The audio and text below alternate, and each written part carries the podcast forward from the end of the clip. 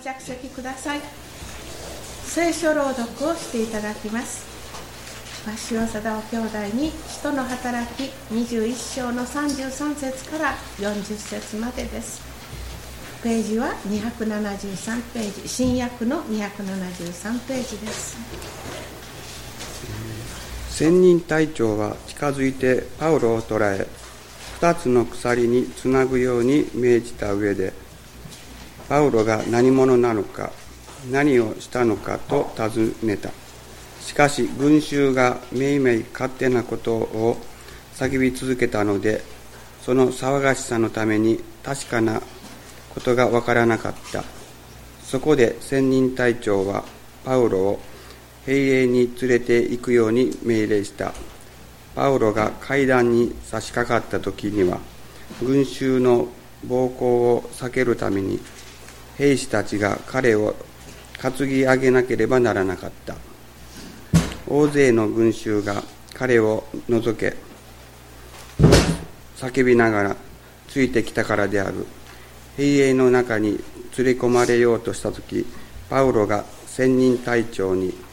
一言お話ししてもよいでしょうかと尋ねると千人隊長はあなたはギリシャ語を知っているのか？するとあなたは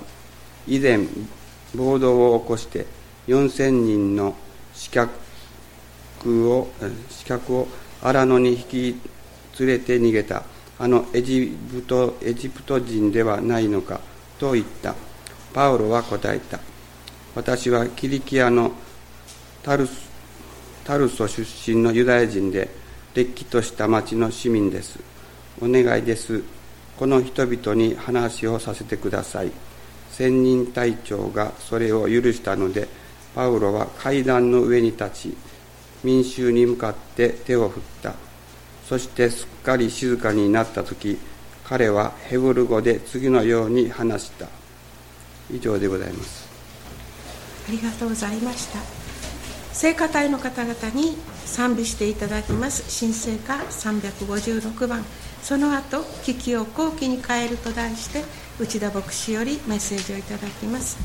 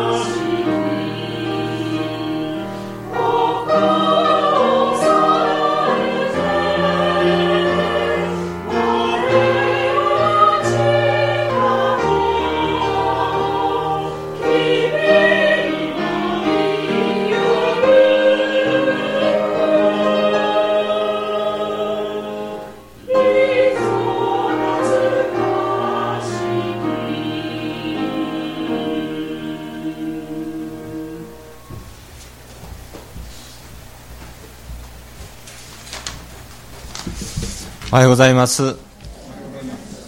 今日も御言葉をいただきたく願っております。一言お祈りをして今日の御言葉を取り継がせていただきます。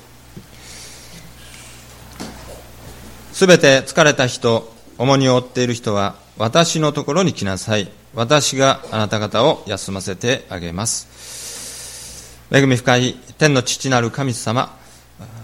こうして第四聖日の朝を迎えて、あなたに礼拝を捧げるためにこの宮に集ってまいりました。心からのあなたへの献身とまたあなたからの御霊の注ぎを新たにしてくださって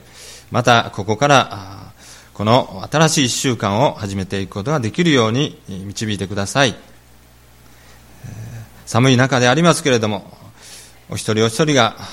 あなたを慕い求めて励んでてくださったこの思いにあなたが豊かに応えてくださいますように、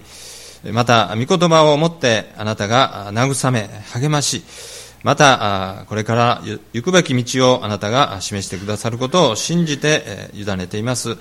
しもべ聞きますから、主をどうぞあなたがお答えくださるようお願いをいたします。こうして私たちが新しい一年を始めさせていただいております。そしてあなたが私につながっているなら、豊かに身を実らせようと約束してくださったことを覚えて皆をあがめます。どうぞ私たちはこの一年、用意されている一つ一つの礼拝を心を込めてあなたに捧げさせていただけますようにどうぞ導いてください。えー、今日はいろんな事情があったり、あるいは弱さを覚えて来れなかった兄弟姉妹方も覚えます。神様どうぞ、そのお一人お一人をあなたがその場に行き巡って、その場で主を覚え、また交わりをしてくださることを信じます。今ここに主がおられることを信じます。目には見えませんけれども、精霊が豊かにこの礼拝を最後まで導いてくださることを信じます。どうぞ今からの御言葉の時をも最後まであなたが導き、すべてをあなたに委ねて、そしてこのひとときを過ごせますように、語るもの小さく乏しいものでありますから、主をどうぞあなたが憐れんで支えてくださいますように、イエス様の尊い皆によってお祈りをいたします。アーメン。今日も引き続いて、えー、使徒の働きの今日は21章を開かせていただいております。使徒行伝、この中には、これを暗唱聖句にしようとかいうのはなかなかこうないと思うんですがこの21章の中でもただこの精霊の働きそして使徒たちが用いられてこの宣教の働きがなされていったというそういう証そういう歴史の事実がこう淡々とこう述べられているということで何かあこの言葉で慰められたとかこの言葉で励まされたそういうのはないんですけれどもでも神様のお言葉はお言葉でありますからこの中にも神様はその御言葉を持って今日私たちを育みまた私たちもこの御言葉によってまた養っていただける。それを信じて今日はこの21章を一緒にこう読んでいるわけであります、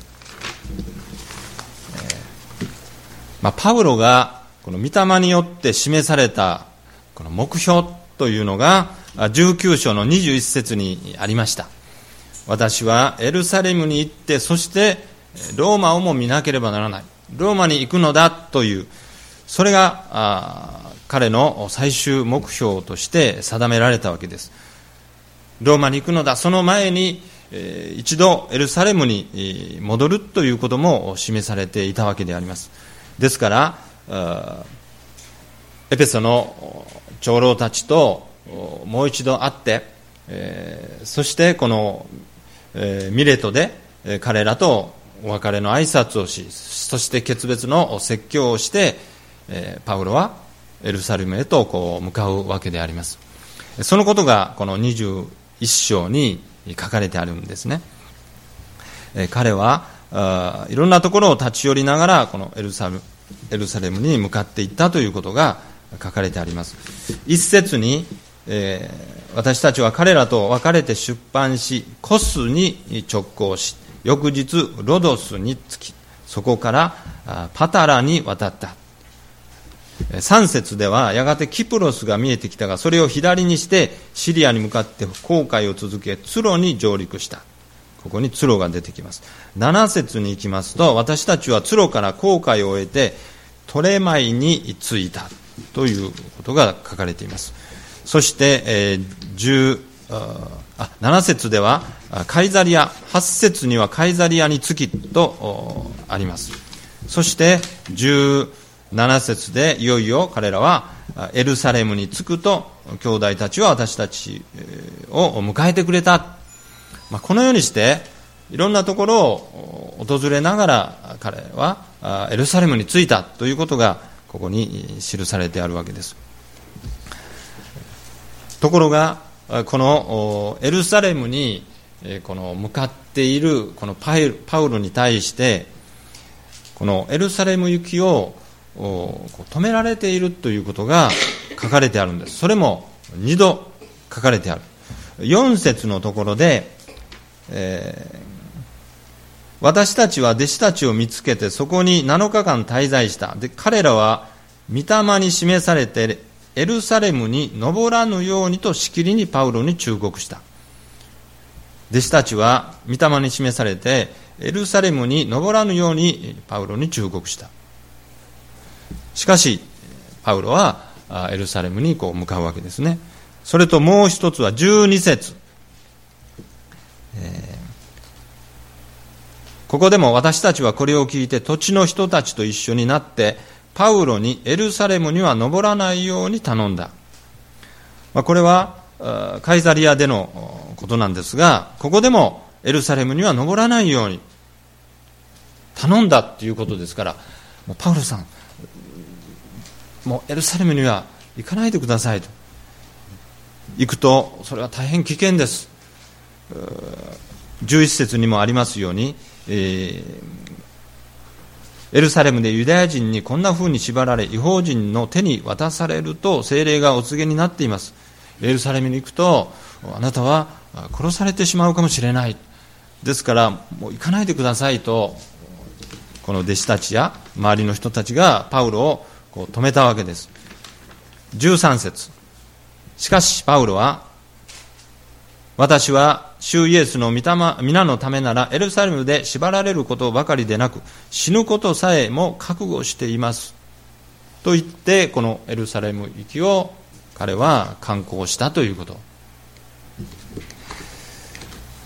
まあ、このパウロのこの死ぬことさえも覚悟してそしてエルサレムに行くのだという、まあ、それは彼が御霊によって示されたことということでもありますけれどもそのエルサレムを経てそしてその先にあるローマそこを目指していく。ですからここは通らなければならないその一つであったということですね。あのイエス様がゲッセマネの園で祈られたあのことをこう思うんですね。父を願わくはこの杯を取り除けてください。そう願ったわけですね。おそらくイエス様はもう十字架を目の前にしてそしてその祈りを捧げておられたわけです。この杯を全人類の罪を私が背負ってその罰を受ける。そしてその十字架にかかるというその杯を取り除けてください。しかし主の御心のままになりますように。と全てを委ねてそしてさあ行こうとこの十字架に向かってイエス様はこう立ち上がられたわけですね。もう十字架を覚悟してそして十字架に向かわれた、まあ、同じようにパウロもエルサレムではきっと何か起こるであろうと。それはもう十分分かっている。皆が言うまでもなくパウロ自身が十分に分かっていた。しかしそれをも覚悟して全てを主の御手に委ねてそして自分はエルサレムに行くのだ。そしてやがてローマへと行くのだ。行かねばならないというその思いが彼の中にこうあったわけですね、えー、ですから最後には弟子たちもこのパウロの思いを知って、えー、14節。パウロが聞き入れようとしないので私たちは主の御心のままにと言って黙ってしまった。パウロがおそらくあなたの御心がなりますようにと。そのことを聞いた弟子たち。周りの人も私たちもそれじゃあ主の御心のままにというこの祈りを捧げたということ。これによってパウロはこのエルサレムへとこう向かったということ。そのことがここに書かれてあるわけです、えそしてこの17節以降予想通りエルサレムで大きな騒ぎが起こったということが書かれてあります。30節そこで町中が大騒ぎになり人々は殺到してパウロを捕らえ宮の外へ引きずり出した。そして直ちに宮の門が閉じられた。町中が大騒ぎになった。31節もそのようなことが書いてありますね。エルサレム中が混乱状態に陥っている、まあ、そのような予想通り案の定このエルサレムで騒ぎが起こった。そしてパウロが捕らえられたということ。そのことがここから分かるわけであります。33節、えー、その知らせを聞いた仙人隊長は近づいてパウロを捕らえ二つの鎖につなぐように命じた上パウロが何者なのか何をしたのかと尋ねた。なぜパウロは捕らえられたのか。これはあの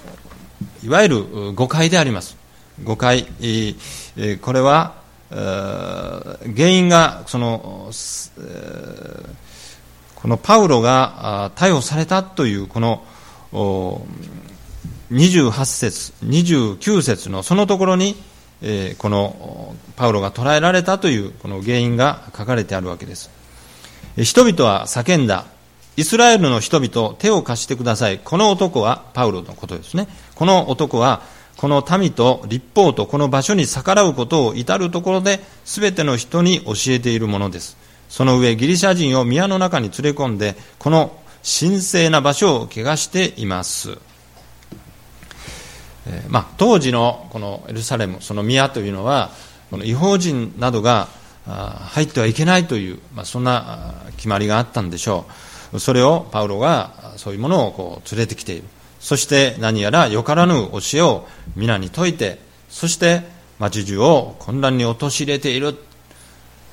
あ、そんなことを言う人たちがこういたわけですね。だからそのものをこう捉えよ彼を除け。これもまたイエス様があの、えー、エルサレムで彼を十字架につけよう十字架につけよう。そういうふうにこう叫んだ。そのことともこう重なるように思うわけであります、まあ、そのようにしてこのパウロが逮捕されたということがここに書かれてあるわけですがしかし使徒の働きというのは使徒行典というのはこの福音の宣教がなされていく。そして使徒たち弟子たちがその働きをしている。その中に神がおられるということ。神が全てを見ておられて神様がその背後でそれを導いていてくださっているということ。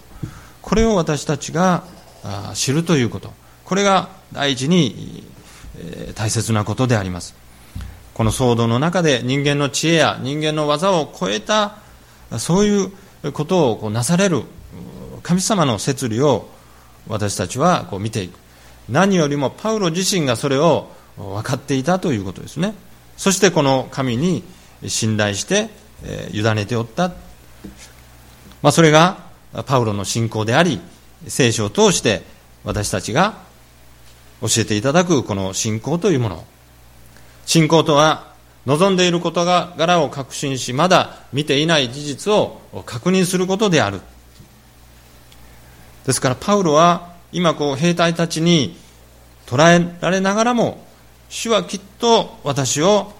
ローマへと導いてくださる。そのことを彼は確信しておったわけですね。そしてまだ見ていない事実。それを確認していた。もう自分はすでにこのエルサレムからやがてローマに行きそしてローマで福音を説いている。その姿をもうありありと彼は描いてそれを確認しておったわけですね。それが彼の信仰でありまた私たちが聖書を通していただいている信仰。望んでいる事柄を確信しまだ見てはいないけれどもその事実を確認しているということ。パウロはこのようにして兵隊たちに捕らえられましたけれどもけれども彼は彼の本来の目的である人々にこの福音を語るということ。この混乱状態の中でどうして福音が語れましょうか。ところが彼が捕らえられてそして千人隊長にパウロの身柄が委ねられた。そのことによってパウロが37節で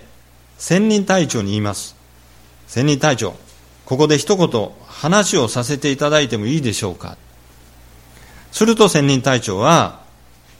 いいよと。いいだろうと。許可をしてくださった。こんな混乱状態の中でパウロがいくらおそらく叫んでも群衆は聞かないでしょうしむしろそれこそ石を投げられるのがオチであります。しかし今彼は捕らえられて千人隊長のその許しのもとに語るということができたわけであります、38節から彼は語っています。パウロは私はキリキアのタルソ出身のユダヤ人でれっきとした町の市民です。お願いです。この人々に話をさせてください。千人隊長がそれを許したのでパウロは階段の上に立ち民衆に向かって手を振ってそして彼は次のように語った。捕らえられたがゆえに今度は千人隊長の守りの中で彼は福音を伝えることができた。そしてこの捕らえられたということがこの後彼がローマ行きを実現する大きなきっかけとなっていくということを私たちはこの22章以降で知ることができるわけであります。皆さんもすでにご存知だと思うんですが採用が馬ということわざを知っておられると思うんですね。中国の古事古事から出た採用が馬。万事採用が馬というその言葉を思い出しました。これの由来は昔中国の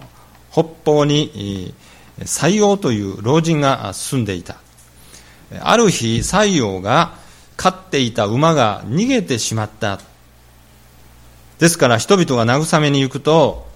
採用はこれは幸いになるだろうと言った。数ヶ月後逃げた馬は立派な春芽を連れて帰ってきた。人々がお祝いに行くと採用はこれは災いになるだろうと言った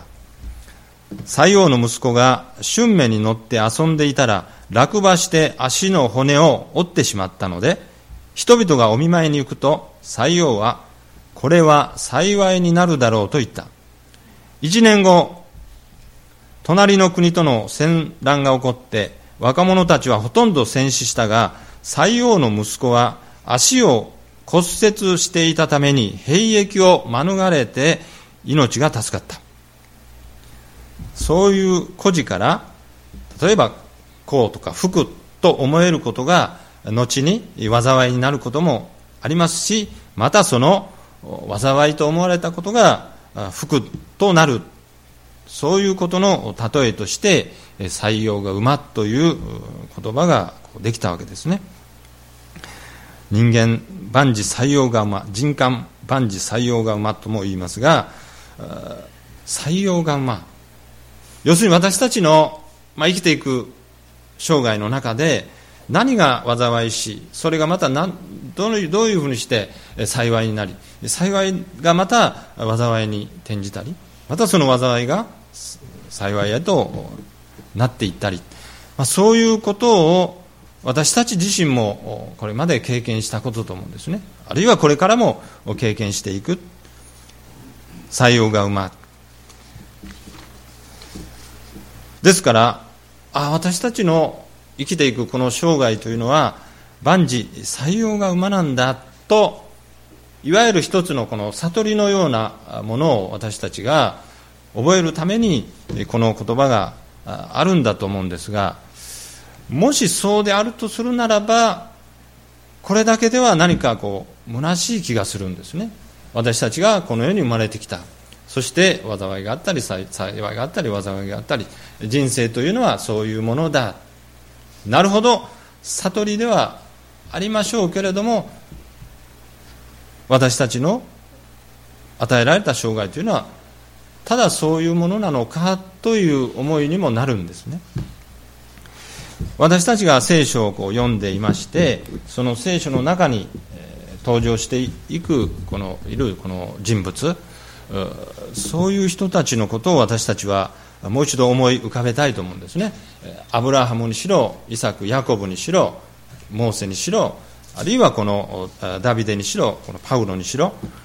みんなそれぞれがそれぞれ与えられた生涯を生きてまさに採用が馬を彼らも経験していったわけですね。ああ人生とはこういうものか。でもこの信仰者たちに共通して言えることはなるほど採用が馬ですが幸いの時には彼らはその幸いの時に主をあがめて神様感謝します。そして私にこのような素晴らしい恵みと祝福を与えてくださってありがとうございます。そして賛美を捧げた。あるいはそれが災いに転じた時にも主を仰いで神様こんなふうになってしまいました。あ助けてください。救ってくださいと主を仰いだ。そしてまた幸いになった時にもまた主を仰ぐ。災いの時にも主を仰ぐ。これが信仰者の在り方であったわけですね。ただ生きるとはこういうものだというものではなくてそこに常に彼らは神と共にその生涯を生きてきたという。これが信仰者たちの姿であったわけです。時に彼らは神様から幸を与えられ祝福を与えられた。本来ならそれを神様に感謝すべきところをそれを忘れてしまう時もあったわけですね。そういう時にも彼らはまた砕かれてそして神様申し訳ありませんでした。あなたにこんなにたくさんの恵み祝福をいただいていながらあなたに感謝することを忘れていました。ですからどんな時にも彼らは神様を崇めていたということですね。そして災いにあった時もこの災いから逃れさせてください助けてくださいと神にお願いしまたそのことを通してもう一度自分の在り方を見直したりそこから何か学びを得たりそして砕かれ謙遜を与えられたりそして清めの清めの恵みに預かってそして自分がこう練られていったということ。ですからどんな時にも彼らは幸であれ災いであれそれが万事採用が馬の中であっても常に神様を仰いでいたということ。こういう生涯は本当にこう豊かな生涯であろうと思うんですね。自分はどこから来てそして今何のために生かされてそしてやがてどこへ行くのか。それが神と共に歩む生涯。そういうことが言えるんだと思うんですね。パウロも叱りであります。この使徒行伝を読んでいくときにパウロがどれほど多くの災いを受けたか。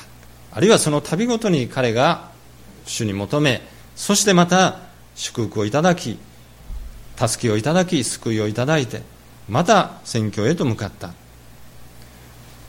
危険な時を何度も乗り越えそして、えー、その度ごとに神様のその見てが彼に及んでいたということ。を彼は証しをしているわけですね。ですから私たちのこの生きる生涯これもおそらく採用がうまっと言われるような生涯だと思うんですが私たちもこの信仰をいただいたというその中にあって常に神様をこう仰いでそして神様と共に歩む生涯それが私たちの与えられた豊かな生涯になるんだということ。そしてこの危険だと思われるような時あるいはこれが危機だと思われるような時そういう中でも神様の御手が及んでいるんだ。それも神様の御手の中で起こっていることなんだ。だから神様はそういう危機と思えるようなことも次にチャンスを与えてそしてそれを好機に変えてそして何か神様がその技をなされる、まあ、そういうことが私たちのこの生涯の中で何度も何度も起こるということ。あるいは今まで起こったことを証しすることによってもう一度それを確認させていただく。これが幸いだと思うんですね。ですから危機を好機に変えてくださる神様。これはもうもうダメだと言われ言われたことがチャンスとなるというそういうことを私たちは日々の生活の中で覚えていく。そして主をあがめこの主にまたより頼んで生きていく。それが私たちの信仰者としての幸いだと思うんですね、えー、危機の中で神様がこの知恵を与えてくださったり、えー、何かこう忠告を与えてくださったり。私の好きな言葉の一つに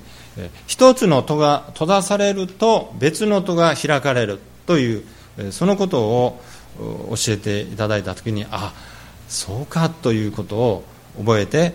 何度もそういうことを経験したことがあります。一つの音が閉ざされた。あどうしよう。もうダメかと思った時に振り向いたらそこに別の扉がこう開かれてここから入ればいいんだというようなこと。そんなことを覚える時に神様は決してお見捨てにもならないしそしてああちらに行かなくてよかった。こちらが本当の門でこちらにが本当に行くべき道があったんだというようなことも覚えさせられて皆を崇めたことであります、まあ、そういう中で小さなことですけれども私たちのその教会の中にもそういうことがあると思うんですね、えー、今日の修法の中にも書きましたが消息報告の4番のところでえー、まあ、いろんな事情があって街道掃除の奉仕者がこういないという、まあ、その現状で役員の皆さんがこう祈っておられたわけですね。どうしようという一つの、まあ、小さな危機であったわけですけれどもそういう時に神様が良いアイデアをくださってあそうだこうしようこうすればいいんだみんなで分かち合ってこうすればいいんだ一つの門が閉ざされた時に別の門がパッと開かれる。あこれはダメだ危機だと思った時にそれをあみんなでやろうというような一つのアイデアとしてこのそれをこうチャンスに変えてくださる。みんなが一つになって何かをしようというそういうきっかけになったという一つの証であろうと思うんですね。神様はそのように危機であってもそれをチャンスに変えてくださる。あの宝刀息子彼は自分の思いのままに生きたいんだということで父さんからあその自分の分け前をもらってそして旅に出ます。そして湯水のようにそれを使ってやがて彼はどん底に落ちるわけです。彼の生涯の中でもうこれはダメだという一つの危機を迎えたわけです。その危機に面した時にそうだ。自分はもう一度父のもとに帰ろう。自分が何とかやれていた時はそんなことを思わなかった彼がもうどん底で豚の餌でも食べるしかないというそういう危機に面した時に彼は初めて自分と向き合い本当に行くべき道魂の救いを受けるチャンスを得たわけですね。私たちも教会で何度かいろんな人からこう証を聞きました。この救いの証恵みの証を聞いてきましたがその中にある人はこの授業に失敗した。あるいはこの人間関係で行き詰まってもうもうもうやりきれないところまで追い詰められた。あるいは学生さんであればこの受験に失敗した。あそこに行きたかった。しかし、えー、なく失敗してしまった、まあ、そういう中でみんなこのもう、まあ、絶望というようなもうダメだという行き詰まりを感じてそしていわゆるこの人生の中で一つのこの危機を経験するわけですね。もう時にはもう投げやりにもなりたいようなもうどうにでもなれというようなそういう中で街を歩いていた時に伝道集会のチラシをもらった。あるいは誰かに、えー、教会に誘っていただいた。でそういう中で今まではもう神様なんて、えー、興味もなかったしそんなことをいるもいないも考えたこともないしかし危機に面して初めて彼らは一度神様とやらを聞いてみようその聖書からのお言葉を聞いてみようというそういうきっかけが与えられてそこからそういう人たちがこの障害の中で大きな転機をもらってそこから立ち上がってそして今素晴らしいその働きを成しておられるというそういう証しを何度も聞きました。危機と思えるようなそういうことを経験することを通してそこに神様の御手が及びそれを救いのチャンスに変えてくださる。そういうことを私たちはもう一度覚えるときにああこの神様本当に素晴らしい神様。どんな人も見捨てならずそして私たちがもうダメだもう危機だと思えるような時にもそれをしっかりと見てで支えてくださっている。私たち自身がそれに気づかずにそして神様に背を向けている。神様はいつも私たちを支え守っていてくださる。私たちの方がその神様に振り向くことさええー、そういうことをもこの危機というものを用いて私たちを神様の方に振り向けさせようとなさるということですね、えー、神様は全ての人が救われて真理を悟るようになることを望んでおられるという御言葉があります。まさにそうだと思うんですね。神様はどんな時にもその魂を救いたい。早く私の方に目と心を向けてほしい。そういうことを願ってずっと忍耐を持って支えていてくださっている。そのチャンスが訪れた時に私たちは悔い改めて神様の方にこう向き直るわけであります。え、これからもそういう人が次々にこう起こされるように私たちも願いまた祈りそのこの奉仕をさせていただく、まあ、そのことに預かっているわけですね。たとえ八方塞がりであっても身を天は開かれているというそのことであろうかと思うんですね。八方塞がりであっても天は開かれている。そのことを私たちはこのパウロが今日捉えられてもうがんじがらめにさせられた。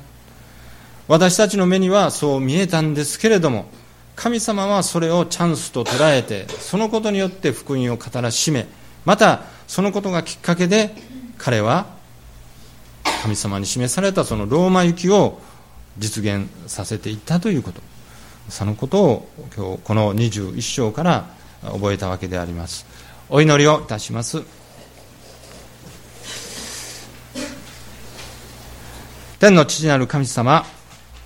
感謝をいたします。私たちは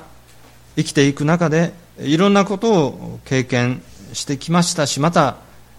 今経験し、これからも経験することと思います。しかし、すべてが主の御手の中にあるということを覚え、また、どんな時にも神と共にあることを覚えることをなんと幸いであるかと皆をあがめます何よりもそういう中でキリストに出会い救いに預かったことを心から感謝をいたしますそしてどんなに八方塞がりという状況の中にありましても天は開かれておってそこからチャンスと希望とそして助けが与えられるということを信じてこれからも進んでまいりますからどうかお一人お一人を導いてくださいますように。信じ委ねて主キリストの皆によってお祈りいたします。アーメン。